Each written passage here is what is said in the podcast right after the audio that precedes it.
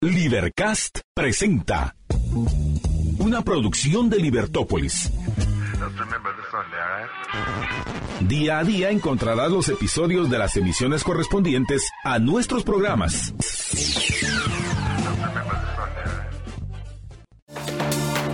Libertópolis.com Muy buenos días, muy buenos días a todos los eh, que nos escuchan desde ahora temprano. Son las seis y no sé si y cinco o y seis minutos, uh, pero bueno, seis. y seis, ok.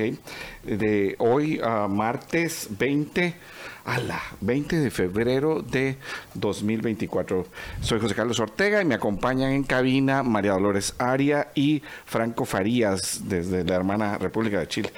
en esta mañana que ya empieza a amanecer, ya, ya vemos que ahora a las 6 y 6 ya no está tan oscuro como antes, pero todavía hay bastantes luces uh, nocturnas de las diferentes calles de la ciudad. Buenos días, María Dolores. ¿Qué tal? Muy buenos días. Y una mañana bastante fría. Eh, eso le pasa a uno por no estar revisando cómo está la temperatura. Eh, sensación térmica de 9 grados, así que eh, salga con capas de ropa porque pues va a aumentar la temperatura durante el día y pues se va uno quitando o poniendo capas de ropa. De layers. Así es, capas de ropa conforme va subiendo o bajando la temperatura.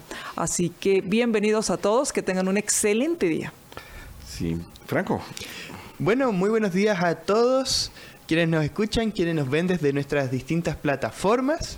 Estamos ahora en, en día martes, tal como decía MD, un martes bastante frío, pero que engaña, ¿verdad? Porque a mediodía uno ya parece parece cebolla, ¿verdad? Que está ahí sacándose todas las, todas las capas que en la mañana se, se armó. Así que nada, vamos a, a darle con todo acá en el programa. Sí, es, es uh, yo siempre he dicho que en este clima guatemalteco, a raíz de que ahora hay más calor que antes, eh, pero algunos fríos todavía se sienten, que lo que, que nunca te debes poner ropa de frío, sino que lo que te tienes que hacer es capas, o sea, uh -huh. e irte quitando las capas, o sea, porque al final, al mediodía va a estar a 26 grados, uh -huh. sí, y, y um, eh, posiblemente con una máxima de 27, que ya es calorcito, o sea, entonces, ¿qué pasa si te quedas con ropa de, de frío y al mediodía ya no aguantas, ¿no? O sea, bueno, pero bueno, estamos aquí uh, desde el Watchtower de la Libertad queriendo compartir con ustedes los principios, principios acerca de cómo vivir una vida libre y responsable y pues procurando también cómo cada uno de nosotros entiende ese uh, llamado a la libertad, a ser libres y que ese llamado signifique uh, que en todas las áreas de nuestra vida estemos continuamente vigilando lo que hacen, uh, primero lo que hacemos nosotros y segundo lo que nuestras autoridades siempre están tratando de limitarnos, que es la libertad y nuestra propiedad, ¿verdad? Seguro. Eh, eso es. Y bueno, tenemos varios temas. Uno de los temas uh, tal vez principales es que eh, ayer se dio por inaugurado, María Dolores y Franco, el ciclo escolar para Uh, pues el sector eh, público en todo el país. Eh, lo presidió la ministra de Educación y la vicepresidenta de la República. Eh, bueno, que es la presidenta en funciones. Que es la presidenta en funciones uh -huh. ante el viaje del presidente Arevalo a las Europas. Así es, así es en, es en la gira artística del presidente. En la gira artística, muy bien, sí es para dar a conocer su película. Ah, no, perdón, eh, su gobierno. Entonces, uh, bueno, empezamos, eh, Franco, eh, lleno de cuestionamientos. Uh, primero que todo, no sé si sabías, Franco, y uh -huh. esto es un tema importante, que el ciclo escolar se ha ido retrasando y esto ¿Y eso se es lo que iba a preguntar. Sí, eso es lo que va, sí. Eh, antes, eh, bueno, antes, antes, antes, mm. era el 15 de enero y de hecho, pues, um, mucho de lo que funciona Uh, en el sector público que era eh, iniciar el 15 de enero era porque los ciclos de las cosechas de muchas personas del altiplano que iban al sur a hacer algún tipo de siembras o algún tipo de, de recolección, Ajá. ¿sí? Y entonces que cuando regresaran, estuvieran, eh, cuando estuvieran en el altiplano, estuvieran los niños en las escuelas. Ese, ese, ciclo no muy funciona, pero bueno, además de eso, pues ahora hay múltiples variedades de cosechas y de cultivos que no exactamente ya corresponden. No siguen esos ciclos. Eh, esos ciclos. Entonces era eh, aproximadamente el 15 de enero y eso pues se mantiene para el sector privado eh, eh, pues no solamente el 15 de enero, algunos niños empiezan el 8, eh, ¿verdad? O y sea, otros tienen antes. otro tipo de ciclo. y otros tienen otro ciclo, ciclo como por ejemplo el ciclo que le llaman el americano, pero que también está en otros países del mundo, no solo, en el, no solo en los Estados Unidos, no es el único referente mundial, del mundo mundial dirían por ahí. Pero ahora resulta que a raíz de la pandemia empieza el 15 de febrero, que ayer no es ni siquiera 15, es 19 de febrero. O sea, ya podríamos empezar después de Semana termina en la misma fecha, no es que se corran sí se corrió sí se corrió. Ahora, pero no el equivalente. Eh, mira, en teoría tienen que llegar a 180 días de clases. Ese es, el mínimo. Que eso es también... estamos hablando de qué? Seis, seis meses exactos. Bueno, seis meses efectivos, ¿no? Como diría, sí, porque no estás contando los sábados y los domingos. Sí, serían como 22 días por mes, más las vacaciones, más les ponen un, periodo intermedio. Eh, sí, si lo ponemos así, ahora 180 dividido eh, 20, sí, te da nueve meses. Estarías terminando más o menos en noviembre. ¿Ok? Ese sería el punto. Pero bueno, lleno de retos, lleno de retos. O sea, una de las razones que decía la ministra de Educación anterior, eh, ella, eh, una de las cosas que decía para, por la razón de, de tener eh, un ciclo lectivo que empezara tarde, era eh, la, ministra Claudia Ruiz Casasola de Estrada, una de las preferidas de, del presidente Yamatei, era que para el 15 de febrero el presupuesto del año lectivo ya estaba funcionando. Entonces ya le podías dar desde el inicio los útiles y los materiales a los alumnos. Desde ese punto de vista, Mario Dolores, sí tiene un poco de sentido, porque si llegan los niños desde el 15 de enero y hasta el 15 de febrero les vas a llevar las, las cosas, incluyendo el desayuno escolar eh, y todas estas cosas que se inventan ahora para, para la nutrición de, de los niños, y no estoy diciendo que no esté a favor de que haya nutrición ah, para los niños. Lo que no estoy a favor es que haya nutrición en las escuelas de la de, o sea que nosotros todos la paguemos. Y no porque no la tengamos que pagar le voy a explicar por qué porque yo creo que antes que desayuno escolar lo que tiene que haber en este país es desayuno familiar es decir que el papá la mamá le puedan dar desayuno a los hijos, que le puedan dar almuerzo y le puedan dar cena. O sea, de eso se trata, de que los papás lo puedan hacer.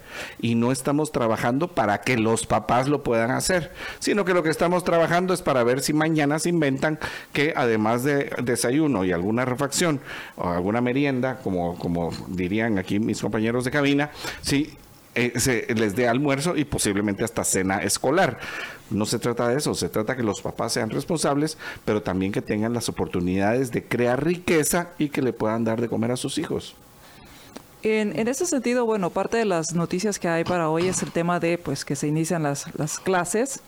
Eh, me llama la atención que hasta ahora inician las clases, que, que los que no hayan, me pregunto si no existe forma, porque, porque si hay forma de pagar sueldos, si hay forma de pagar otras cosas y cómo no podría hacerse también en el tema de educación. Entonces, ¿cómo encontrar esos mecanismos para que los chicos no pierdan un mes, un mes de clases, que de por sí hay maestros que llegan martes y se van los viernes, los jueves, a, los lugares donde son asignados, otros cumplen muy bien su trabajo, pero hay muchos que llegan martes y se van, y se van jueves.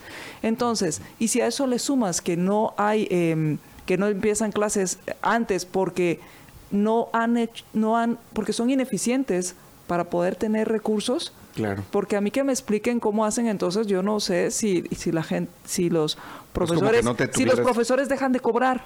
Ajá, ese es un eh, punto. Eh, si, si los que trabajan en el Ministerio de Educación dejan de cobrar, si quienes están en, los demás ministerios dejan de cobrar porque no hay, no se ha hecho efectivo el presupuesto.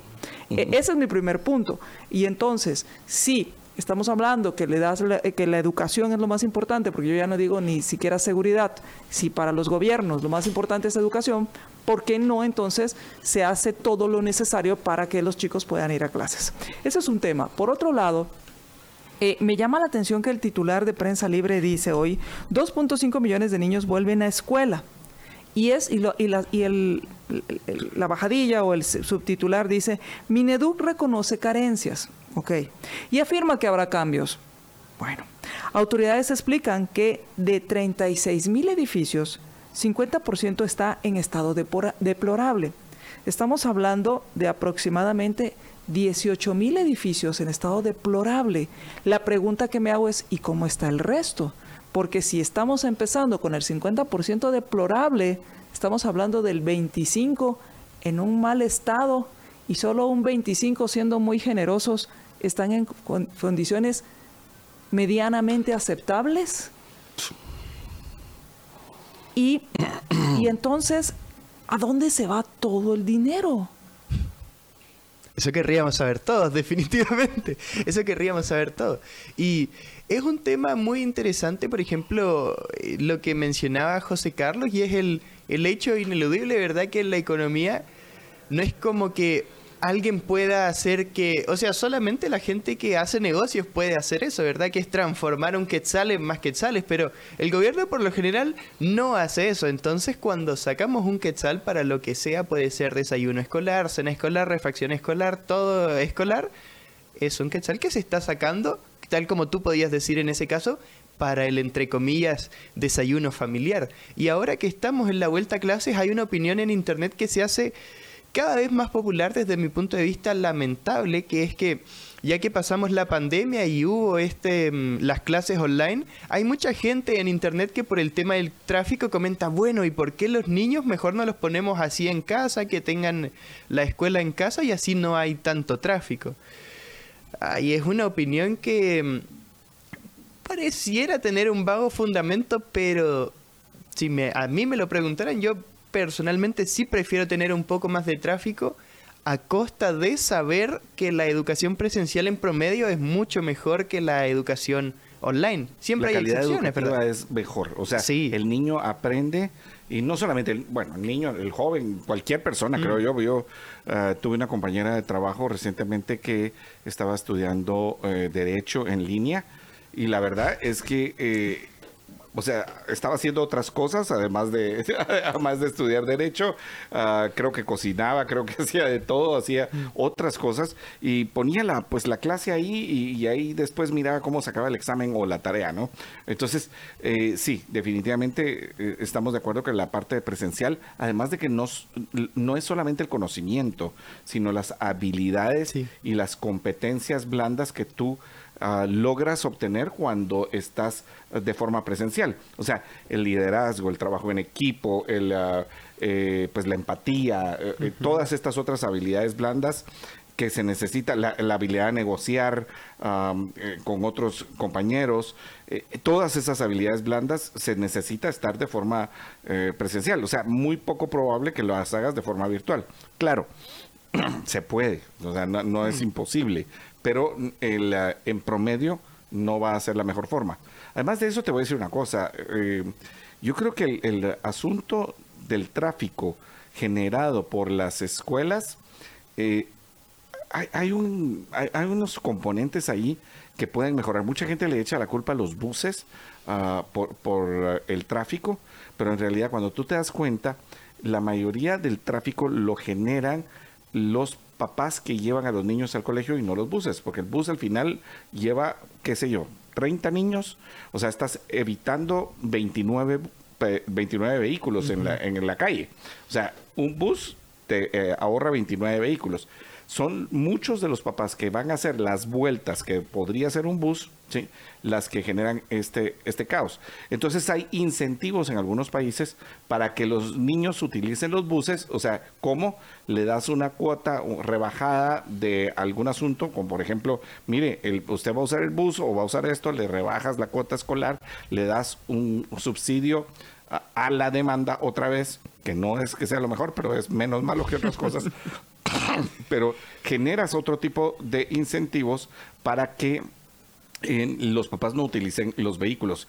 Eh, uno de los grandes problemas es, por ejemplo, esa cantidad de carros que se ponen a la afuera de los colegios esperando eh, ya sea bajar al niño o recogerlo, ¿no?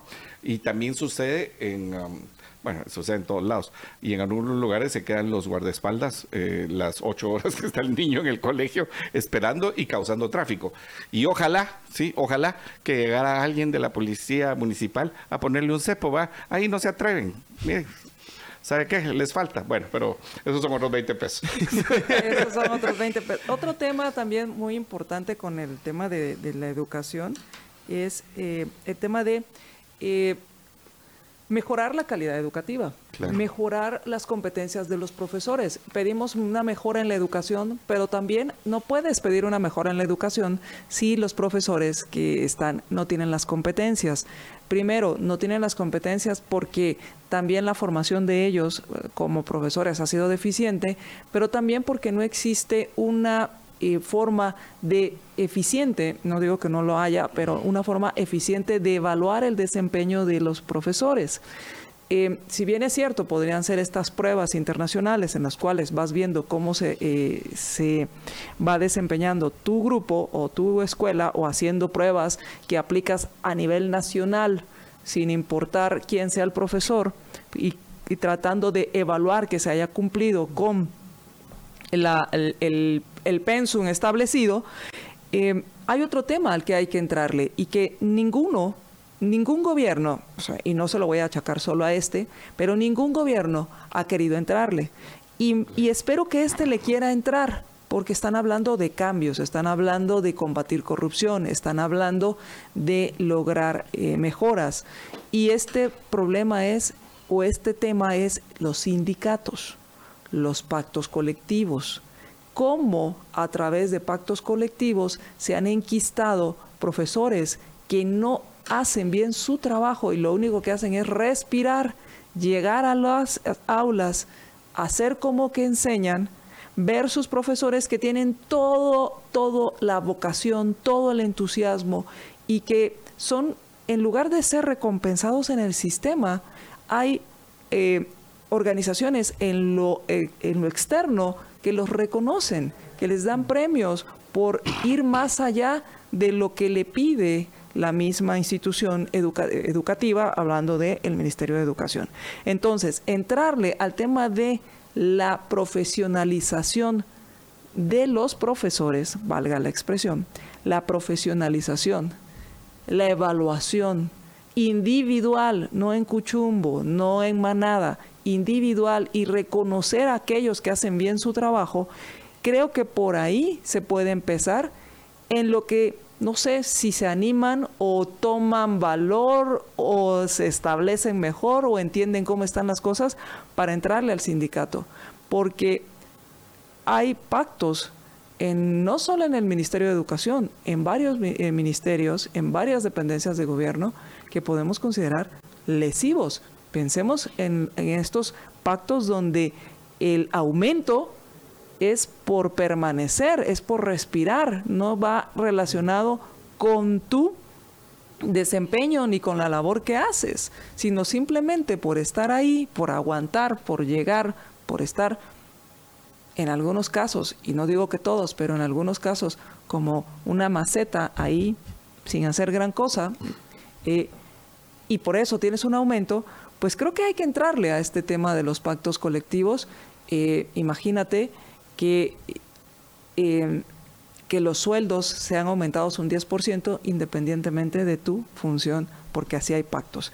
Y que puestos sean heredables o que estemos obligados, usted que me está escuchando, a pagar fiestas de eh, fin de año, a pagar aniversarios del sindicato, a pagar toda la Em, la labor sindical y lo tenga que pagar usted, y creo que hay que entrarle a eso. Entonces, mientras no se dignifique, y voy a usar bien la palabra, dignifique con reconocer a cada profesor sus resultados, mientras no se haga esa dignificación, pues vamos a tener una educación deficiente porque el incentivo no es educar, el incentivo es político. El, incentivo es mantenerse en el puesto. Sí. O sea, y, pero creo que eh, tocas un tema que es más que importante porque, como decías, la evaluación individual, la, la meritocracia, ah, y, cómo haces también para mantener a algunos maestros. Eh, pues yo, yo en mi familia tenía algunas ah, personas que se dedicaban a la educación pública y eh, también los, les chocó eh, la tecnología eh, y no se actualizaron. Entonces parte del asunto era decir, pues yo lo he hecho así toda la vida y lo voy a seguir haciendo así. Y yo puedo entender que algunas cosas, y posiblemente en, algunos aspectos de esa educación, los valores, la forma de relacionarse, eh, pues acerca de los pilares de la educación que hay, ¿no? Cómo, cómo ser, cómo relacionarse, pues seguramente eran maestros con mucha vocación y que tiene mucho sentido. Pero también tienes que tener una actualización. Así como el médico tiene actualizaciones, así como el ingeniero tiene actualizaciones, el, el profesor, el maestro, también tiene que tener actualizaciones. Y, eso creo que es importante, ¿no? Ah, es como que fueras, me recuerdo muy bien de este ejemplo y se los cuento como anécdota, porque estaba con un compañero en, en, el, colegio y nos íbamos a juntar, pero ustedes se acuerdan que en aquellos entonces eso ya no le tocó a Franco. Comprabas una enciclopedia en casa y la ah, enciclopedia era, eh, no se podía mover, o sea, la enciclopedia estaba en la casa. No, no se te puede ocurrir llevarla al colegio, menos a la casa de un amigo para estudiar, ¿no? Pero eh, este amigo me decía, eh, mira, es que yo no, no podemos usar la, la la enciclopedia de mi casa, ¿verdad? Yo decía, pero ¿por qué? Si ahí está, ¿no? O sea, y entonces un día me dice, no, entonces mira, que tráete la tuya. Yo sacaba el libro así escondidas, a veces, si no, lo que hacía era copiarlo y a llevar lo que, lo que él, pero sentía que era doble trabajo, ¿no? Porque él tenía la enciclopedia ahí y me dice, no, es que mira, la enciclopedia de mi casa no la podemos usar.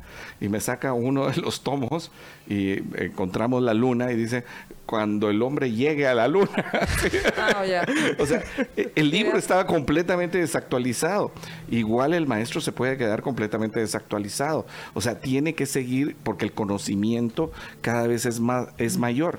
Entonces tiene que seguir a, pues claro, me hace decir, bueno, el inglés va a ser el mismo inglés, el español va a ser el mismo español, claro, eh, eh, pero también el español tiene evolución eh, en, idiomática, tal vez no en sintaxis, sino en semántica, pero tiene una evolución y eso tiene que recibir actualizaciones. Bueno, pero mira, vamos, una de las cosas... Porque tenemos que hacer la pausa porque tenemos varios temas que queremos hoy comentar y además tenemos una entrevista y ya tenemos un nuevo segmento. Eh, ese segmento. espero que les guste mucho porque lo hemos preparado con uh, mucha antelación para que nos pueda servir a todos. Así es, para poder vivir más tranquilamente, para poder disfrutar de lo que de lo que de lo que creamos y que eh, no estemos eh, sufriendo temas de, de deudas Temas de deudas y, de, y, a dónde y de usar mejor el dinero, saber gastar. Usar mejor el dinero, así es. Que eso es parte de, de Solo déjame decir, ah, y veo que en los titulares y, los, eh, los diferentes diarios hacen énfasis en que los jovencitos, los niños, van a regreso a clases y dicen en escuelas que no estaban preparadas para él. que era lo que hablábamos. Infraestructura pero hay más infraestructura, los profesores, como dijimos, el material didáctico, la currícula nacional base, que es un horror, ¿sí?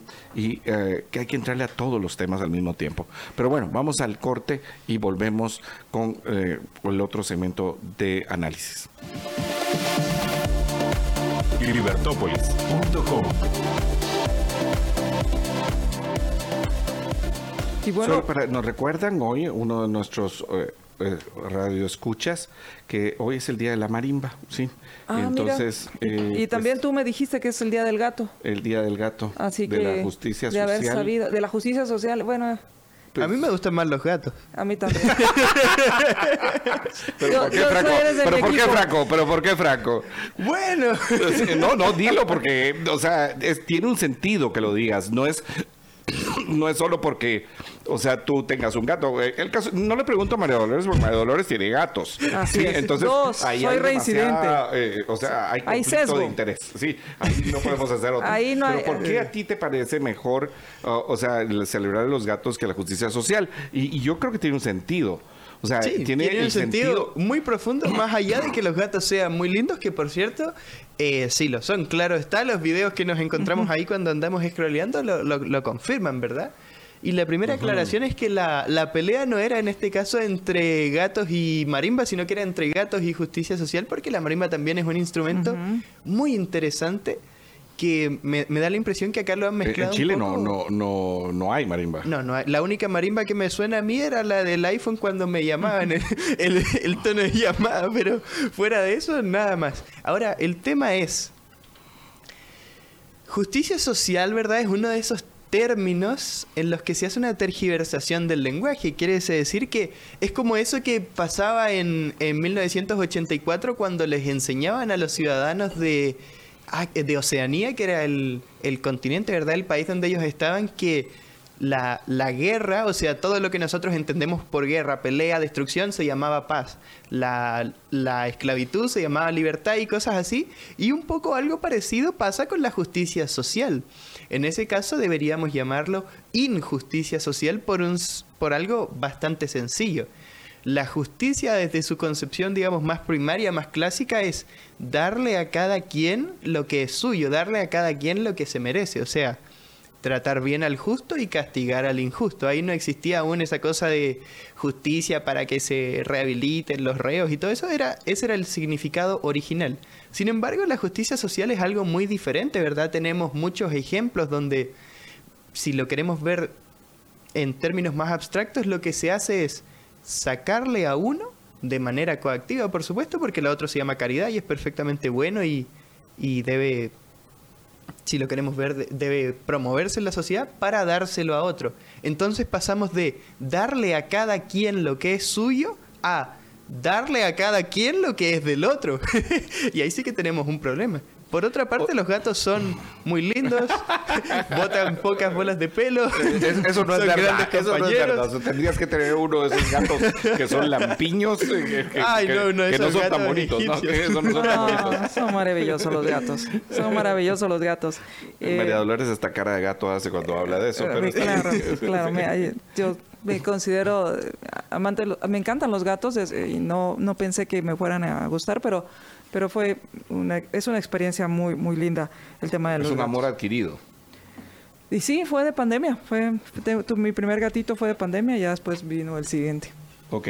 ¿Nunca tuviste gatos de niña? no, mi hermano era el, el, gatero. Mi hermano era el gatero y, y, este y tuvimos una, una gatita, pero de ahí ya no volvimos a tener. ¿Será que hay en parte no, no, estoy diciendo de todos, pero a mí me gustan los perros, me gustan poco los gatos, además sí me dan alergia. Me dan alergia también el, el, pelo del, del, perro, pero, o sea, pero me da menos porque obviamente el gato eh, normalmente está dentro de casa y no afuera. Eh, pero, ¿será que hay cierta enemistad con los gatos? Por culpa de alguna caricatura donde, o sea, por ejemplo, la de Piolín con el gato silvestre o la de Tommy Jerry, donde el, ratón era el que tenía que salir airoso. Lo que pasa es que el gato es, el gato es cazador. No, estoy de acuerdo. E, eso y esa es su naturaleza. Pero mi punto es si habrá una, una, o sea, que lo que nos enseñaron de niños con las caricaturas hizo que de alguna manera lo hicimos. Lo humanizamos. O sea, al final un gato es un gato. Claro. actúa como un gato. Además de eso, pues, o sea, si tú te pones a pensar. Es un cazador. Entre Tom y Jerry, o sea, eh, realmente la plaga es el ratón. Sí, el otro está haciendo su trabajo para mantenernos fuera de la plaga. Pero, o sea, entre un gato y un ratón en casa, ¿sí? Obviamente es mejor tener un gato, eso no hay ninguna duda.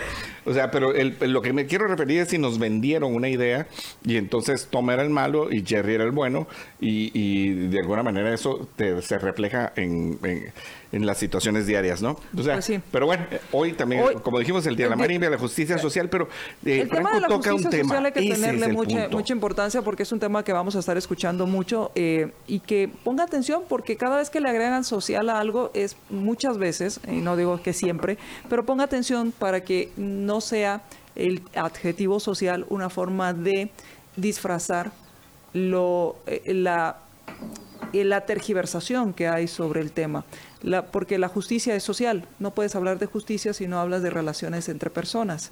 Eh, entonces, la justicia es social per se, y entonces es como decir el agua mojada, con que digas agua es suficiente, porque una de las características es que es húmedo. Eh, versus, de, y cuando dices justicia, pues estás hablando que se da en sociedad entonces no tiene sentido agregarle. Sin embargo, lo que sucede es que usan el lenguaje autoritario de social para hacernos creer que tiene una connotación positiva y que va más allá del tema de justicia, cuando lo que están disfrazando es envidia, resentimiento y que por consiguiente eh, lo que buscan es redistribuir lo que ya ha distribuido de forma voluntaria miles de personas. Y eh, yo creo que ese es el punto, porque si tú hablas de justicia, por ejemplo, penal, o sea, lo que decía Franco tiene totalmente sentido. O sea, alguien cometió un error y entonces se le castiga por ese error y estoy poniendo un error, por, no decir un delito, una cosa mucho mayor, o sea, se le da a cada quien lo que merece y a la persona que no, a la persona agredida, o sea, se le retribuye por medio una buena parte, ya sea económica, pero la otra parte es que a la otra persona se le castiga. Si estás hablando de, por ejemplo, civil, estás hablando de justicia, revisas un contrato, revisas algo que sucedió entre dos partes y le das la razón a uno y le, y le dices al otro, usted no tiene la razón. Y así nos podemos ir a, los diferentes aspectos, o sea, a, los juicios de familia, a los de laborales, etcétera, administrativos, eh, justicia electoral, etcétera. Pero cuando tú hablas acerca de justicia social, se está hablando acerca de que alguien tiene menos y entonces hay que quitarle al que tiene más para darle a este que tiene menos. Eh, y el punto es, o sea, ¿por qué se lo vas a dar? ¿Es, es una razón de mérito? O por qué le tenés que dar a alguien que tiene menos solo porque sí, porque pudo haber sido que haya eh, tomado decisiones en su vida equivocadas que no permitieron que en su futuro o en el presente que está viviendo eh, tenga o las condiciones de otra persona. Ahora, de ese lado, yo creo que ese es el lado donde hay que analizar que la justicia social no es justicia social porque le estás quitando a una persona lo que es su fruto de su trabajo, su esfuerzo, eh, su emprendimiento, su visión y se lo estás dando a alguien más. Eh, poníamos el ejemplo eh, porque nos ha pasado a muchos con nuestros papás, ¿verdad? Ah, que alguien por aquí nos decía, mire, es que mi papá confió toda la vida en el seguro que tenía el colegio de profesionales a donde aportaba todos los meses algo para una pensión o para un seguro, lo que sea, no importa. Y confiaba muchísimo en eso. Pero llega la edad o de retiro o de fallecimiento, o, bueno, no la edad de fallecimiento, o fallece la persona, ¿sí? Y, eh, y cuando llegas, ese dinero no alcanza, o sea, no alcanza para nada. Pero esa fue una decisión de una persona que aceptó unos términos y dijo, sí, aquí está esto. Otra persona va a decir, no, a mí no me interesa esta forma de acumular para mi futuro. Claro, suponiendo que no es obligatorio. Que no es obligatorio. Suponiendo que no es obligatorio. Porque el tema de colegiación es obligatorio. Sí, pero aún así, tú podías haber dicho, esto no va a alcanzar. Y como no va a alcanzar, entonces voy a tomar decisiones para mi futuro que de hecho pasa. Sí, muchos lo hacen. hay muchos dicen, esto no va a alcanzar. O sea, si uno se refleja en las pensiones de hoy, cualquiera que está dando pensión hoy, o sea, para su futuro, eh, trabajador del Estado, trabajador en cuenta propio, o que está viendo, ah, por ejemplo, bueno, lo que sea, estás viendo que te están quitando una parte para tu pensión futura, yo le voy a decir una cosa, si usted cree que con eso va a vivir en el futuro, yo le voy a, lo voy a sacar de su, ah, de su idea, no va a alcanzar ¿sí? por muchas razones, por el valor del dinero en el tiempo, por la inflación a la que nos mete el Estado, ah, eh, por, eh, porque las, las, demandas cambian. O sea, por ejemplo, eh, hoy usted necesita aspirina, pero mañana usted necesita otra medicina mucho más fuerte. Ah, no le va a alcanzar. Mejor mire cómo su dinero puede rendir más para el futuro. Bueno, sí. Eh, entonces, bueno, ese, es, era el tema. El tema de la justicia social, hay, que, hay, que, tener cuidado. Y que lo vamos a oír estos cuatro años seguro. Lo hemos escuchado en otros gobiernos, y donde venía alguien y decía, mira, sí, o sea, la hay que hacer justicia social y por eso vamos a dar bolsa solidaria. Eh, ¿Qué más había? Ahora, solo rápidamente, porque quiero pasar a otro tema, quiero pasar a un tema eh, también que tiene que ver con el tema de la justicia penal. Y rápidamente, ojo, eh, una de las excusas que hay con el tema de la justicia social es que em, debido a privilegios, mercantilismos, a protecciones, eh, hace que se considere que la riqueza que se ha generado no es una riqueza legítima, entre comillas, porque te obligan a hacer negocios con estos privilegiados o con estos protegidos. Y en ese sentido, en lugar de ir a la raíz de esta situación, lo que se hace es, entonces quitémosle a todos a todos aquellos y no solo al que ha obtenido beneficios de obligarte a través de lo que yo llamo una expoliación legal, eh, de quitarte lo que es tuyo porque te obligan a negociar con ellos. Entonces, eh, si el problema es que hay privilegios mercantilistas, entrémosle a ello, entrémosle a ello y no utilicemos de excusa la justicia y menos eh, que nos quieran ver la cara con el tema de justicia social. Eh, regresando, al, eh, tú hablabas de cuando cometieron un, un, error, pues resulta que hay muchos que se, hay 64 eh, personas, o bueno, más personas que han cometido errores, eh, pero no creo que hayan sido así. Eh, hoy la Policía Nacional Civil eh, saca una, una información, están, se están llevando a cabo allanamientos contra extorsionistas. Los cateos están realizándose por investigadores de DIPANDA junto al Ministerio Público. Aquí les voy a leer lo que dice el, el, el tuit de la PNC y que hay, que hay muchas cosas que analizar. Primero, los 64 allanamientos contra extorsionistas. Los cateos son realizados por investigadores de la DIPANDA junto al MP con el objetivo de recabar indicios para fortalecer investigaciones y hacer efectivas órdenes de captura en contra de mareros de 18 y, Salvatrucha. Estos me imagino que son la Mara 18 y la Mara Salvatrucha. Eh, se están llevando a cabo en diferentes zonas de Guatemala, Misco, Villanueva, Quiche, Quetzaltenango, Zacatepeques, Santa Rosa, Suchitepeques e Izabal. Esto habla de un operativo bastante amplio porque se están abarcando diferentes zonas del país y los investigadores de los delitos contra la vida también realizaron ocho allanamientos en diferentes sectores para fortalecer los procesos de investigación. Entonces, de este, pues una muy buena noticia es saber que se están llevando a cabo estos allanamientos, que las investigaciones van avanzando. Para mí, otra buena noticia es que están trabajando en conjunto Policía Nacional Civil y Ministerio Público, que es lo que queremos que hagan su trabajo en el tema de seguridad y que eh, se están haciendo efectivas órdenes de captura. Porque uno de los, de los temas que hablábamos era que era necesario que se eh, dejara o se diera vuelta a la página y se llevara en otros términos la colaboración entre el Ministerio Público y la Policía Nacional Civil o el Ministerio de Gobernación para poder pues dar lo que realmente es la función del gobierno, dar seguridad y después hacer investigaciones para que se imparta la justicia, justicia real, justicia sin apellidos, justicia en la cual cada quien reciba lo que le corresponde de acuerdo a sus acciones. Y por otro lado, eh, viene el siguiente reto, que este es un reto para el Ministerio de Gobernación, el tema del sistema penitenciario. Porque una de las quejas, no en este gobierno ni en el anterior, sino de varios gobiernos atrás, es que eh, se hace todo un esfuerzo de investigación, todo un esfuerzo para la captura y se invierte todo este tiempo, que son procesos largos judiciales, para que estas personas tengan una condena, pero en ese proceso y mientras están en el sistema penitenciario, pues continúan operando, continúan eh, llevando a cabo extorsiones, como que lo único que hubieran hecho fue cambiar de oficina, y digo oficina entre comillas. Entonces viene un reto importante para también el sistema penitenciario eh, que está a cargo del Ministerio de Gobernación. Sí, este es un problema que es ah, eh, integral, porque te voy a contar una cosa, o sea, aquí son 62 diligencias, ah, no dice cuántas personas han sido capturadas, pero en promedio la Policía Nacional Civil con y el Ministerio Público el año pasado capturaban um, más de 50 personas diarias de lunes a sábado.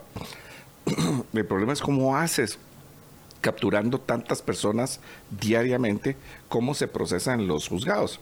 O sea, tienes ahí un asunto que, también se complica y después de eso, eh, también el asunto de, las pruebas. Eh, en Guatemala hay una eh, cierta forma de ver las cosas donde el policía, y esto ha sido desgraciadamente por, por razones históricas, una por pues, el conflicto armado interno donde se le quitó al, a la policía su capacidad de poder decir, mire, yo lo vi robando o yo lo, algo así por el estilo, sino que la, la prueba tenía que ser eh, contundente, técnica y a través de otros testigos. Pero se le quitó al policía la capacidad de poder dar esta prueba, por un lado, y por otro lado, eh, eh, cuando tú capturas o sea, tienes que llegar con el juez y es tanta la población que termina pues favoreciendo con algunas leyes absurdas. Aquí, por ejemplo, que no es, no es exactamente el caso, pero por ejemplo ponen la, ley Pina, ¿no? O sea, donde favoreces a, aquel que está haciendo las cosas mal. ¿Perdón? Esa es otra historia, ¿verdad? Sí. Usar los jóvenes para para la delincuencia. Para la delincuencia, exactamente. entonces utilizas una serie de cosas y entonces se van libres y por eso es que vemos en algunos casos, a mí me parece absurdo, que dices capturan a uno y dice, mire, perdón. Bebé, bájate. Sí, bebé, bájate. Bueno, eso es horrible. ¿Se acuerda usted cuando la, la señora que le decía a su hijo que estaba emborrachándose arriba del techo de, de uno de los eh, centros de reclusión de menores, que no tenía cara de menor tampoco, ¿verdad? Eh, y, le decía, bebé, bájate. Eh, pero además de eso, ves que hay algunos capturados que cuando se dice, este lleva tres capturas en el año, y dice uno, espérate, espérate, espérate. ¿Cómo va a ser que lleva tres capturas en el año? Si lleva tres capturas en el año, o sea, eh, eh, ¿por qué no fue procesado por ninguna, no? Bueno, pero eh, tenemos que ir al corte porque tenemos ya nuestra entrevista una entrevista acerca de cómo va el funcionamiento del tráfico, de la vialidad, con el gerente de Metra, el licenciado Héctor Flores. Volvemos en un momento.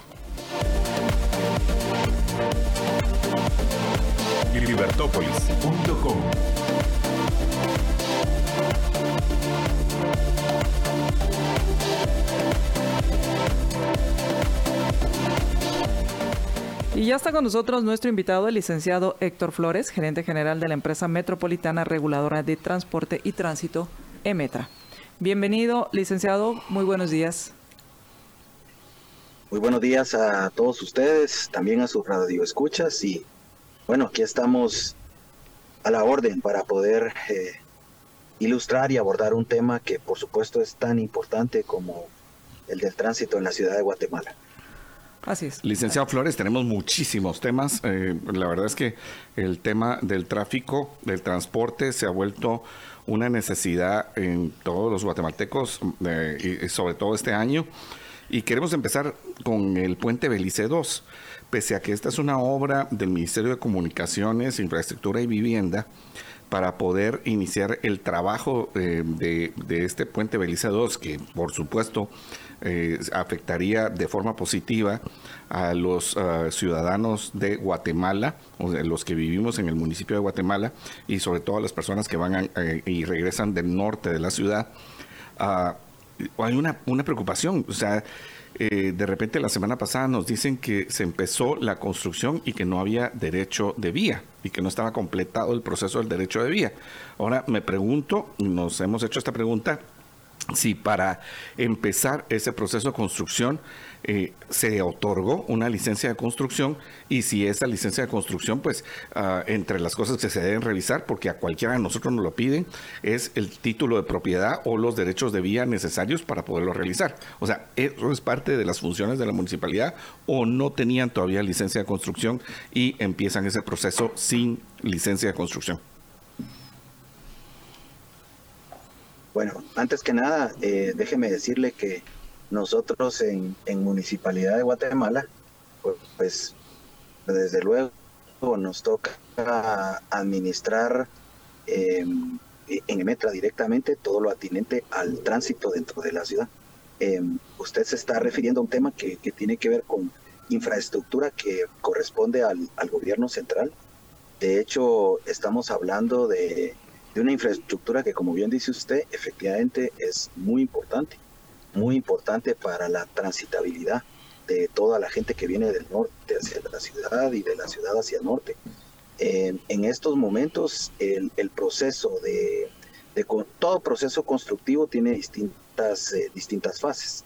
Entiendo hasta este momento, repito, por ser un tema que corresponde al MISIBI del gobierno central y no de la municipalidad, como bien usted lo afirmaba, que pues obviamente como en toda obra de esa envergadura, eh, estaban en la etapa de, los estudios y los trabajos preliminares, no propiamente la construcción de la, de la obra. Y, contestándole directamente, en la Municipalidad de Guatemala eh, no, no, no hay una gestión o no, no, no, no se obtuvo una gestión relacionada con, esa, con ese nivel de infraestructura por tratarse de, primer lugar de una carretera nacional y de una obra pública del gobierno central. O, sea, perdón, ah, licenciado, eh, las obras de nacionales, las obras de infraestructura nacionales no tienen que sacar licencia. Esa es una, o sea, ellos no están obligados a sacar licencia o también tienen que sacar licencia, pero no, habían llegado a esa etapa. No, eh, como le digo, en este momento no han llegado a esa, no han llegado a esa etapa porque ahorita si usted va a inspeccionar el lugar, lo que hay en este momento son como las eh, actividades preliminares a la construcción de la obra. Y entiendo que en este momento, y nuevamente es referencial, no es algo que corresponda o, sea del, conocimiento de la municipalidad directamente por no tratarse de una obra municipal, sino nacional.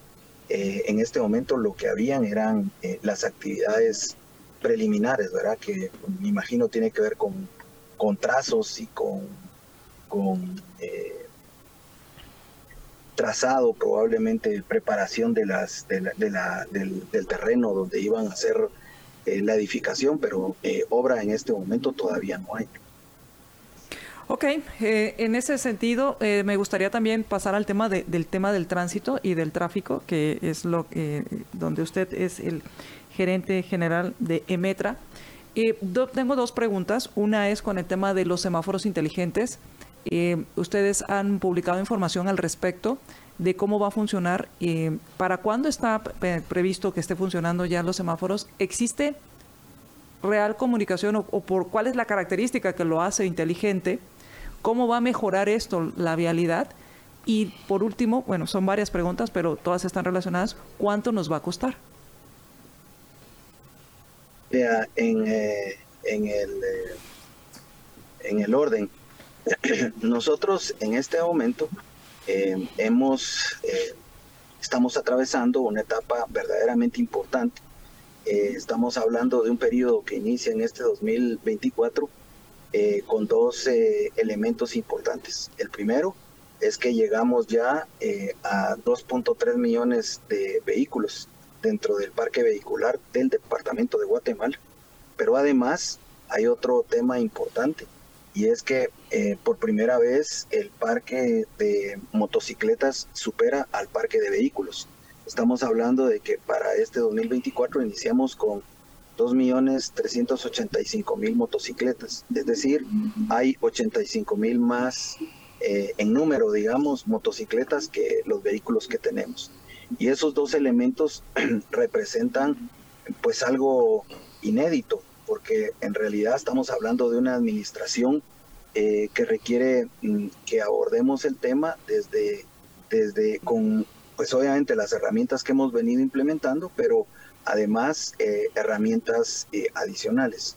Nosotros para esta oportunidad, el alcalde de la ciudad me ha confiado la gestión de, del tránsito y dentro de eso pues hemos pasado ya varios meses generando una planificación que le dio surgimiento al, al, plan Fénix de administración del tránsito para este 2024 y 2028 y dentro de esa planificación nosotros tomamos como temas centrales eh, problemas centrales a resolver el tránsito, el transporte y la accidentalidad. Eh, dentro, cuando usted habla de, tránsito, forzosamente tiene que hablar de movilidad urbana y la movilidad urbana a su vez la, lo lleva a tener que hablar de infraestructura.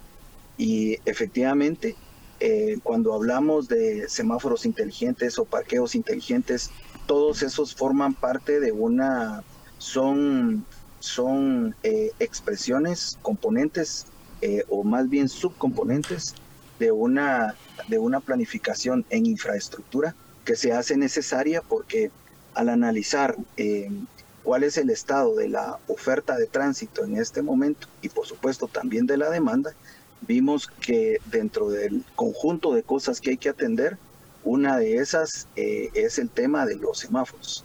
Eh, la semaforización tiene que ver con, nos hemos fijado algunas metas de corto plazo, hay metas de corto plazo, de mediano y de largo plazo, pero dentro de las de corto plazo, una es eh, necesitamos intentar reducir eh, los atascos y los eh, tiempos de desplazamiento. Y en ese sentido, dentro de ese, dentro de ese esquema, los semáforos em, denominados inteligentes eh, lo son porque hoy día em, con el parque vehicular que le he dicho y en la experiencia que ustedes y cualquiera de los radioescuchas tiene, sabe que cualquier eh, incidencia en la ciudad hace que debiera, mm, debiéramos tener la necesidad de cambiar la programación de esos semáforos de manera inmediata, automática, porque un accidente en cualquiera de las vías provoca que lo que originalmente estaba programado como tiempo eh, para una avenida o una calle debiera cambiar automáticamente. Y esa, esa parte hoy día no, no la tenemos porque eh, hoy resulta que con la infraestructura que tenemos, eh, para hacer un cambio hay que hacerlo prácticamente físicamente, manualmente. Y esa parte se vuelve tremendamente complicada porque con los flujos vehiculares que tenemos, eh, la verdad es que con cualquier incidencia que se dé en la calle, un accidente, un herido, cualquier cosa que incida en el tráfico, nos debería de llevar a la posibilidad de que cambiaran automáticamente y de inmediato, eh, las consecuencias que eso tiene administrando un parque vehicular del tamaño que, le he expresado. Pero además se vuelven inteligentes y, ah, y esto no es porque lo digamos nosotros, así lo maneja el mundo y es un poco lo que nosotros estamos tratando de seguir, porque digamos ahora necesitamos eh, poner mucho énfasis en la administración del tránsito, ya no de manera em, reactiva, sino predictiva. Y para poder manejar eh, a prevención y poder generar modelos predictivos para la administración del tránsito, se hace súper importante, necesario, indispensable contar con, con data los semáforos, este tipo de semáforos ya le permite a usted ir realizando conteos vehiculares que le permitan ir dejando registros y data que permita eh, más adelante hacer análisis eh, para poder observar cuál es el comportamiento y la cantidad de vehículos que, que, circulan, que desde luego ese tipo de controles los hacemos en Municipalidad de Guatemala, pero no de manera integrada, sino que es una actividad que se hace en paralelo o separada y ahora esto nos eh, va a permitir eh, incluir o incurrir en menos recurso humano para, para poder tener, digamos, la información y además más rápida, porque la información va a llegar directamente a las bases de datos, generar los gráficos y por supuesto esto le va a permitir a todos los equipos técnicos generar un análisis para tomar decisiones de mejoras, de modificaciones o de intervenciones puntuales eh, en una determinada calle o avenida dentro de la ciudad. Entonces, eh, cuando se habla del tema de inteligentes, he escuchado por ahí algunos que, que dicen, ¿y qué tiene de inteligente? Bueno, inteligente es todo lo que he mencionado, quizás por falta de datos, falta de información y porque a veces se opina a la ligera, no se comprenden estos temas, pero de verdad es un, es un, es un punto importante eh, y un salto importante el que vamos a dar. Me hablaba de lo que eso va a significar en términos del, del, flujo vehicular, pues eh, el flujo vehicular estamos seguros que va a ser impactado de manera muy, muy, muy, muy positiva. Eh, estimamos que, por supuesto, va a sentir la gente la percepción de una mejor fluidez del tráfico. Tenemos que hacer como todo proyecto nuevo las pruebas. Ustedes y yo y los radioescuchas eh, habrán notado en algunos lugares en donde por ser semáforos antiguos a veces no hay sincronización y en esa sincronización perdemos tiempo porque decimos vamos verde, verde en este punto y de pronto nos aparece un rojo eh, que no debería ser. Eh, ya con esta tecnología vamos a tener la posibilidad de manejarlo de manera diferente. ¿Cuánto nos va a costar? Mire, esta es una, esta es una inversión que, que, que, se, que se está se está haciendo por se está haciendo por fases. En este momento lo que se está lo que ustedes están viendo es la inversión la inversión de la infraestructura eh, digamos la civil, porque no sé si han notado que se están haciendo los angeos para poder generar eh, eh, digamos, sí, hemos, hemos visto, no solamente lo hemos notado, lo hemos notado eh, específicamente y materialmente. Yo se lo decía la otra vez, licenciado Flores, o sea, con, ¿quién es el responsable de la seguridad industrial de hacer estos hoyos? O sea, me imagino que es una, una empresa tercerizada, pero a pese a que pueda ser una empresa tercerizada, o sea, siempre, y en nuestro Código Civil así es, solo que lastimosamente no se puede hacer para el Estado, donde no hay las debidas protecciones. O sea, yo se lo dije la vez pasada, y yo, o sea, personalmente caí en uno de esos agujeros cuando daba la vuelta en una de las calles. O sea, de, repente estaba en el aire y gracias a Dios pues no pasó más que me rompí la muela. Pero cosas que son costos que, que no deberían de haber estado en mi flujo, ¿no? Pero, y, y, la seguridad, o sea, ¿cuánto nos cuesta? ¿Quién es el responsable de esto? Porque ahorita ya hay un trabajo hecho y hay unos semáforos que vienen en camino. ¿Cuánto cuesta o dónde podemos encontrar los datos? Mire, todo este, todo este proyecto eh, se, se, trabajó y como, como, es, eh, como es parte de cualquier procedimiento eh, público, a través de un concurso público y pueden encontrar la información de este procedimiento en, en Compras. pueden hacer sus, sus consultas para ver, ahí está absolutamente todo lo que, lo que ustedes quisieran. usted no tiene el dato. Eh, en este momento no tengo el dato. Y, lo, y en la MONI tampoco está. No, sí está el dato. Por eso, en, Muniguate, no, estoy preguntándole, eh, eh, vamos a ver, no, no, no, permítame, permítame que no, permíteme que no he terminado de preguntar.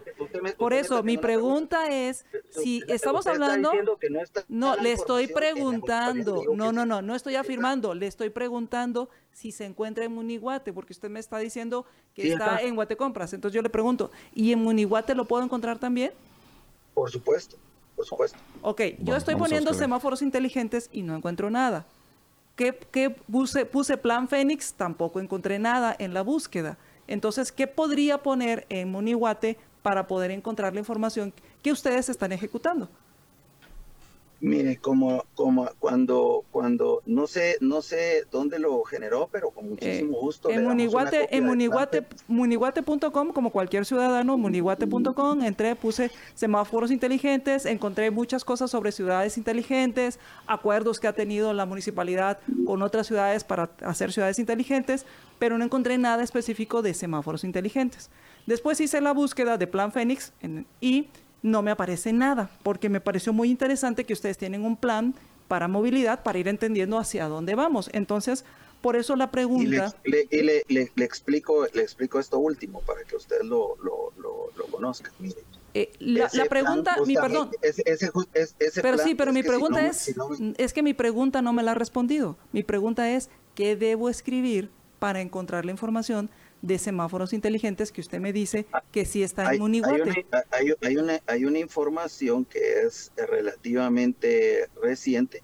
En este caso, cuando usted me pregunta eh, con respecto a dónde lo puede encontrar, así es. Eh, usted puede usted puede encontrar en Guate Compras que este este proyecto de los semáforos, eh, si lo pone Guate Compras semáforos, va a ver que tiene 18.9 millones de quetzales registrado como costo de los semáforos usted lo, lo, lo, puede verificar, pues, o sea, yo no sé. Eso es en no Compras. No, no, estoy a la par suya como para mostrarle cómo buscar dentro de Guatecompras, pero ahí en Guatecompras puede, puede ubicarlo. Y en el caso del Plan Fénix, el Plan Fénix es una, es una, es, es, es una creación, un plan que es, lo acabamos, eh, digamos, de, está eh, disponible en Emetra, con mucho gusto, si usted llega o si hace su solicitud eh, para pedirlo a través de acceso a la información eh, pública, podemos, eh, podemos suministrárselo. o simplemente si gusta, con mucho gusto se lo hago llegar. Ok, entonces, solo Por favor, para. vamos, a hacer, vamos a hacer la petición. Una de las molestias ah, de algunos usuarios ah, dicen, bueno, no de los usuarios, aquí de los concejales que, que, tuvimos la visita la semana pasada, fue que decía que el, ah, estos semáforos inteligentes eh, no todos son inteligentes y que no van a estar interconectados, sino que unos iban a ser inteligentes y otros no. Eh, ¿qué, podemos responderle a los concejales y a la población, sobre todo, acerca de esto, licenciado? Obviamente, como todo proceso, eh, este es un proceso que hay que ir llevando por etapas. Ahorita, efectivamente, vamos a empezar la primera etapa de, cambio, es la, digamos, la primera fase. Se necesita hacer la inversión eh, y hemos priorizado aquellas vías de mucha más alta demanda eh, porque, digamos, de acuerdo a nuestro registro, requieren una intervención eh, principalmente. obviamente no se comportan igual todas las intersecciones de la ciudad, hay un comportamiento distinto. Depende, de, depende del área de la ciudad, de la zona. En este momento se hace muy importante ver todos aquellos, eh, todas aquellas áreas de la ciudad en donde, en donde confluye la mayor cantidad de vehículos. De hecho, si usted lo nota, en las mañanas entra muchos flujos vehiculares de los cuatro puntos cardinales de la ciudad y confluyen eh, eh, normalmente en las áreas en donde están las instituciones públicas y en donde están los centros de trabajo. Estamos hablando de las zonas 1, 9, 4, 10, eh, eh, que son las que recogen la mayor cantidad de vehículos. Y por eso es que hemos priorizado esa primera fase. Evidentemente, va a haber que ir haciendo en el tiempo muchísima más inversión para poder eh, completar el proyecto. Licenciado, tenemos ah, muchos temas, eh, tenemos que ir a un corte eh, rápidamente, pero de regreso vamos a hablar acerca de los otros temas que eh, están afectando la vialidad de forma importante. Ah, pero vamos a hablar acerca de lo que desgraciadamente sucedió el fin de semana del puente de Lodebrán y los otros temas que tenemos pendientes ah, con usted. Son, son muchísimos, ojalá podamos llegar al final de ellos.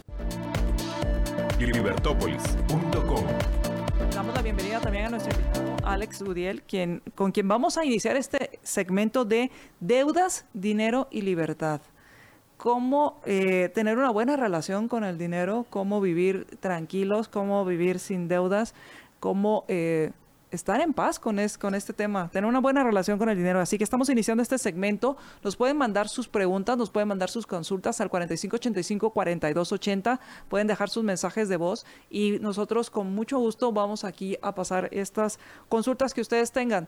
Eh, mire, aquí lo que hemos lo que suelo decir en mis eh, a mis a mis estudiantes aquí no se trata de, de, saberlo todo aquí lo que venimos es aprender aprender todos y, y, si usted hace la pregunta, eh, usted es el principal beneficiado y no crea que los demás están mucho mejor que usted o que van a pensar de usted. Al final, ellos no van a pagar sus deudas. Así que, eh, pues bienvenido. Bienvenido, Alex. Eh, estamos muy contentos de poder tener y iniciar esta sección, en la cual hemos denominado Deudas, Dinero y Libertad, de la, de la pobreza a la prosperidad. Y mire, usted nos puede mandar el WhatsApp al WhatsApp 4585-4280. Mejor si nos manda una nota de voz, no tiene que poner su nombre completo, pero nos puede poner ahí, por ejemplo, ah, soy José Carlos y tengo esta duda eh, acerca de cómo hacer con esto. Bueno, pues estamos con toda la intención de que las de, contestar la, mayoría de los cuestionamientos que tengamos y de ir poco a poco resolviendo los temas. Alex, eh, bienvenido a esta sección. Estamos muy contentos de tenerte por acá. Y lo primero es, muchas personas están con deudas. Se acaba de, aprobar la ley de tarjetas de crédito, la que tiene implementación de seis meses. imagínate, seis meses. Para mientras las tarjetas ya están llamando y viendo qué pueden hacer antes de que la, antes de que la ley entre en vigor. Eh, ¿Cómo hacemos para eliminar las deudas? ¿Por dónde empezamos, eh, Alex? Si es que no suspenden la, la, ley, ¿verdad? Como siempre. Bueno, qué gusto estar con ustedes esta mañana y poder compartir algunas ideas. Eh, a veces cuando me presentan me dicen que soy un experto. No, yo no soy un experto. El que tengo experiencia en el tema de deudas. Por haberme metido a varias de ellas. De hecho, un millón y medio eh, es mi récord. Y, lo que hemos aprendido es a saber llevarlas, saber manejarlas y, sobre todo, sí, siempre hay esperanza. Si usted nos escucha hoy y tiene deudas, no importa la razón por la cual eh, se haya endeudado, le digo, hay esperanza. No importa la cantidad, hay esperanza. Nosotros decimos, toda deuda se paga. Lo que se requiere es una estrategia. Y esa estrategia es la que a veces confundimos, a veces eh, nos ponemos un poco ofuscados, no sabemos qué hacer, eh, la mente nos falla y cometemos el gran problema de otra deuda. Entonces, ¿por dónde empezar si quiero eliminar mis deudas? Bueno, en primer lugar, quiero decir una máxima que me ha servido a mí. El que pide prestado se convierte en esclavo de quien le presta. Partamos de eso. O sea, no le vamos a llamar deudor, le vamos a llamar esclavo, porque ese es el sinónimo o el significado que tiene realmente el que debe. Cualquiera que sea la razón, sea deuda buena o deuda mala, que en otras oportunidades vamos a hablar, porque también en finanzas personales existe la solicitud de crédito, la capacidad de pago y la deuda. O sea que vamos a ir ampliando el concepto, pero hoy partamos de un tema. El que pide prestado está en la línea de convertirse en un esclavo. Entonces, si usted tiene deudas igual que yo las tenía, pues somos esclavos de alguien. Y a veces actuamos en función de él, contestamos, no contestamos. Entonces, número uno, convirtámonos o sepamos dónde estamos parados.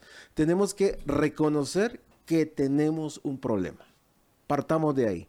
Señor, si usted justifica, es que fíjese, fíjese, le cuento, le voy a decir todo este problema, vamos a ir viendo varios problemas que normalmente podemos meter casi la mayoría de las decisiones que hemos tenido para hacer un préstamo.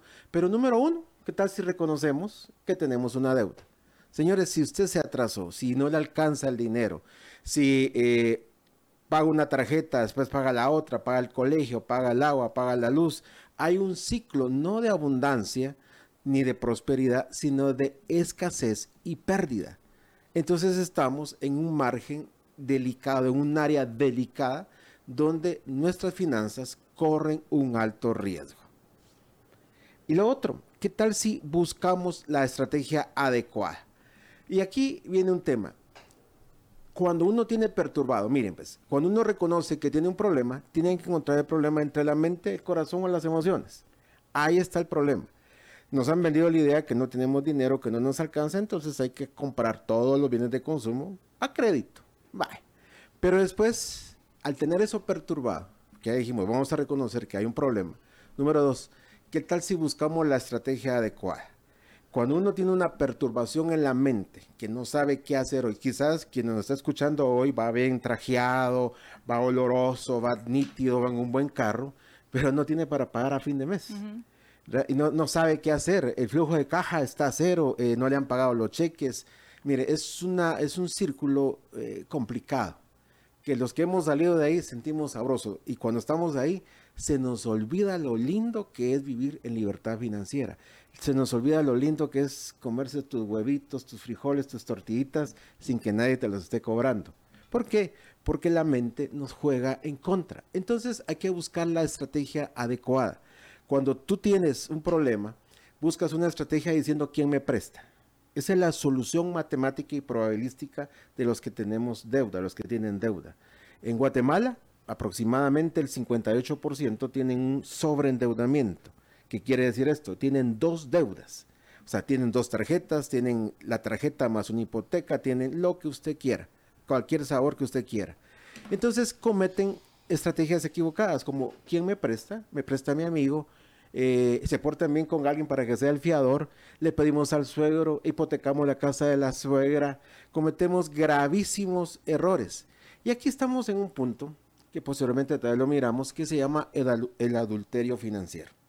Y es cuando nosotros cometemos o, tomamos decisiones financieras sin consultarle a nuestro cónyuge o con quien vivimos. De repente aparecemos con la noticia que cuando ya no podemos sostener la siguiente deuda es tenemos una deuda. Entonces son estrategias erróneas. Entonces estamos diseñados sin quererlo para engañarnos a nosotros mismos creyendo que una deuda saca otra deuda. Señores, aprendamos esto. Una deuda no saca otra deuda. Si no encontramos la razón por la cual nos hemos endeudado, que no necesariamente es la compra del producto, sino que es nuestra habilidad de creer que podemos hacerlo sin hacer números, estamos al borde de una crisis financiera. Y les voy a decir algo, la deuda no es el problema. La deuda es el síntoma de un problema mayor entre nuestra mente, corazón y emociones. O sea, si usted quiere, es que si yo pudiera tener dinero, si más dinero, entonces, ¿cómo hacemos? Mire, en el tema del corazón, digamos así, no podemos esperar, tenemos que reducir. El otro gran tema, para simplificar la idea, es crear margen. Si usted se metió a un préstamo, porque realmente técnicamente en finanzas personales no es una deuda, es un préstamo, es una solicitud de crédito, seguramente fue porque usted no tenía margen de compra y analizó mal sus números al creer que tenía margen de pago. que son dos cosas muy diferentes. Entonces, hay dos hijos genéticamente que usted produce, la deuda o el ahorro. Son exactamente lo mismo, pero que provocan situaciones diferentes. Una va a provocar angustia, pérdida, la otra va a provocar satisfacción y abundancia. Es su decisión. Mire, si usted está a un punto, si usted tiene deudas y quiere prestar otra, va a alimentar un niño que después le va a caer mal. Y perdonen la, el ejemplo. Bueno, algo que le va a caer mal, que, que es la deuda. La deuda, si usted la comienza a fomentar, a crear, va a crear un hábito. Y ese hábito nos va a llevar a crear los hábitos de escasez. Y usted va a decir, va a estar luchando porque la tarjeta, la ley de las tarjetas, las cuales son abusivas, la ley de no sé qué, que lo protege, pero yo a veces me pongo a pensar, si usted no cambia, simple y sencillamente van a fomentar sus hábitos de escasez que lo van a llevar a más escasez. Tengo una pregunta, Alex. Tú mencionabas el tema del manejo emocional y que hay mucha emoción a la hora de tanto de comprar como a la hora de que tienes una deuda. Y decías, hay que identificar el problema, pero ¿no consideras que cuando estamos hablando de ese problema también se maneja otra emoción que es la culpa? Y, y al sentirte culpable, eh, hay dos formas. Una, lo evades y, busca, y en lugar de tapar el hoyo, eh, eh, lo haces más grande. Y el otro es que no quieres reconocerlo porque tendrías que aceptar que eres responsable y al ser responsable tienes que asumir parte de las acciones y, se maneja como una culpa. ¿Qué hay de esto? Porque antes de entrarle a todo, a todo lo que me estás hablando, tengo que reconocer y, aceptar que yo estoy ahí. Claro, es que, mira, si yo tengo deudas, el único responsable soy yo. Partamos de ese hecho. Y, ahí viene la responsabilidad. Ahí viene el tema que, decimos toda deuda se paga. Toda, señores. Lo que se requiere es una estrategia. Y muchas veces por no considerar esas opciones, esa responsabilidad que yo tengo, mira, tú entras a una institución financiera, miras tres tipos de gente el que va a solicitar el crédito, el que lo está pagando y el que no sabe qué hacer y está rogando para ver que le, le hagan un favor. El que lo está solicitando está feliz pues, y, te hace una cara así como, mírenme, yo lo logré, miren, traje la papelería, miren, eh, me aprobaron, soy un cliente tipo A y todo. El segundo que está pagando, le miras una cara ya más triste y agachado. Pero el tercero, le miras una cara demacrado. ¿Cómo es posible que la primera acción, y ahí con todas las de responsabilidad, esa misma responsabilidad, entusiasmo del primer día cuando me, eh, me, dieron el préstamo, debe ser continua, pero como no la medimos, nos volvemos irresponsables. Y comenzamos a evadir y comenzamos a pensar que alguien más tiene la culpa. Y cuando hablamos de emociones, por ejemplo, ¿cuántos padres de familia terminan peleándose por un bien que compraron a crédito creyendo que con eso iban a quedar bien con la familia? Entonces, eh, el problema emocional, que fue la raíz, simplemente lo ampliamos y algunos de nosotros que no sabemos manejar las emociones, ¿qué resultamos haciendo? Comprando más. ¿Ya? O sea, la compra es donde tú hablas de esa adicción. Eso es una adicción. Se vuelve como esta, como este analgésico a un problema que, que tenemos y comprar nos hace evadir ese problema. Totalmente. Es que no te olvides que es como, mira, tú tienes un dolor de cabeza, tomas una pastilla. Después tienes un dolor de codo y crees que es la misma solución. Y es diferente, pero al final todo tu cuerpo se contamina, se intoxica. Es lo mismo con el tema de la deuda. La primera deuda es la más fácil. La segunda es mucho más fácil. ¿Ya? ¿Por qué? Porque tú ya sabes, dice, dice una, una ley de, las finanzas personales, dice que la segunda ley se logra en, en la mitad del tiempo con el doble de cantidad porque tú ya sabes el proceso. La primera que fallaste con un producto que tienes que traer a un alguien que, eh, que te avalara la deuda, pero la segunda no, no, ya llevas todo. Ahora, tengo una, perdón, no sé si tienen preguntas, pero yo tengo una pregunta con respecto a la deuda y, y el financiamiento. Porque uno dice, bueno, ¿en qué momento voy a poder ahorrar dinero suficiente para comprar una casa? Por ejemplo, que es una inversión bastante fuerte y, y dices, si me pongo a ahorrar ¿lo voy a conseguir comprar de contado o necesito un financiamiento para comprar una casa? Entonces mi, mi pregunta va con respecto a solicitar créditos, porque dijiste la palabra solicitar créditos, es per se negativo. No. Te voy a dar un caso. Bueno, aquí viene un tema muy interesante, María. ¿A qué edad comienzas a pensar en comprar una casa? Cuando piensas en, casarte, creería yo. Mm. Porque alguien que es soltero es muy mm, raro. Exacto. Comienzas a pensar más o menos después de los 25, 30 años. Pero ¿a qué edad comenzaste a ganar dinero? Ya perdiste 5 o 6 años de tu vida. Si haces un análisis, esos 5 o 6 años sería el anticipo o el enganche de tu apartamento. Para que uno no lo mira. Y aquí viene un tema que tal vez vamos a manejar bastante, es el tema de la planificación.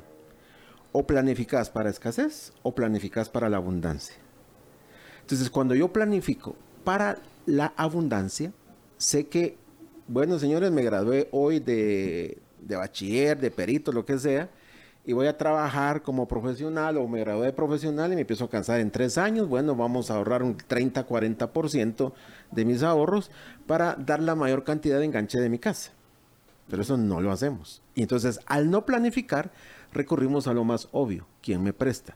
Yo no estoy diciendo que el préstamo sea mal, porque si lo sabes manejar, y aquí hay una, una, una norma en finanzas personales, solamente el 5% puede manejar bien sus finanzas el otro 95% creemos que podemos y porque miramos a uno del 5% que le fue muy bien, le copiamos la idea, pero no le copiamos los hábitos. Y ese es el gran problema. En la universidad te dice hay que apalancar y con el dinero de otro haces mucho. Muy bien, al 5% le va a funcionar muy bien. El otro 95% no. Y el otro 95% tenemos que aprender eh, habilidades blandas y duras para poderlo hacer. Entonces, en el caso de nosotros sugerimos cuando hablamos de un préstamo, que son por tres razones nada más. Número uno, por una casa. Número dos, por un negocio o empresa. Y número tres, para tu primer o segundo carro. El tercero tiene que ser ya comprado casi al contado y hay una estrategia para lograrlo. Yo sé que muchos están pensando, mire Alex, usted no sabe cuánto gano, no sabe todo lo que me pasa. Y los hijos, que son una máquina de consumir dinero. Señores, por eso se llama planificación. Y lo que usted está diciendo en su mente ahorita se llaman bloqueos mentales. Es lo que usted le enseñaron cómo manejar el dinero. Y dirían ahora los, los, la neurociencia sería, eh, son sus canales neuronales como usted fue planificado. Y tiene razón en cierta forma. Entonces, nuestro, nuestro objetivo es evitarle el dolor. Es decirle, mire, número uno, puede salir de la deuda. Número dos, sabemos cómo hacerlo. Y aquí creo que es la esperanza que tenemos que dar. Y eso es lo que vamos a estar tratando, cómo salir de deudas.